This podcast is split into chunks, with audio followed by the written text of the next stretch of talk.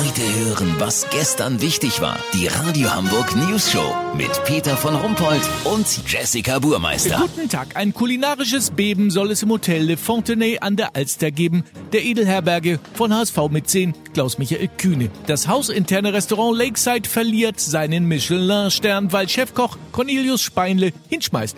Hinter den Kulissen munkelt man, dass der Chef de Cuisine die Neuausrichtung des Restaurants nicht mitmachen wollte. Olli Hansen ist unser Experte natürlich für gehobene Kulinarik. Er macht sich schon mal ein bisschen Tiefkühlpetersilie über die Ravioli. Stimmt's? So ist das, Peter. Und die Ravioli-Dose muss frisch sein. Mindestens noch bis 2023 haltbar. Weißt, wie ich mein? Natürlich. Aber zurück zum Fall. Was haben deine Recherchen im Le Fontenay ergeben? Also das Lakeside läuft nicht so richtig rund. War zuletzt nur noch abends geöffnet.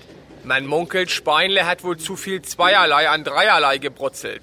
Diese riesigen Teller, wo du nur mit einer Lupe so einen kleinen Klecks Mozzarella-Schaum und frittierte Basilikumblätter findest.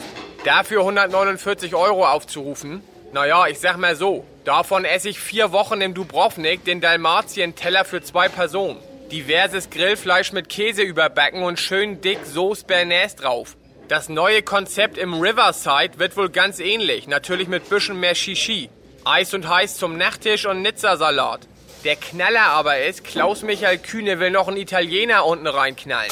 Mit Pasta All You Can Eat und Dr. Oetker Spinatpizza. Die ist ja auch echt richtig geil.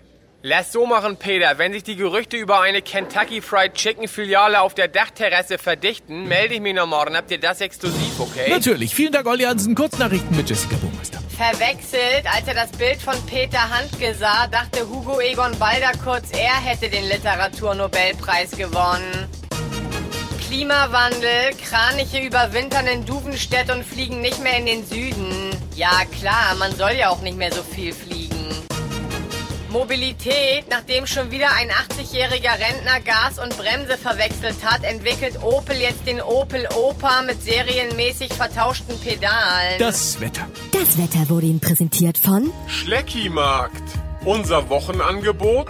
Praktischer Bakteriencacher für unsere Frischmilch. Nur 2,99. Schleckimarkt. Das war's von uns. Wir hören uns morgen wieder. Bleiben Sie doof. Wir sind es schon.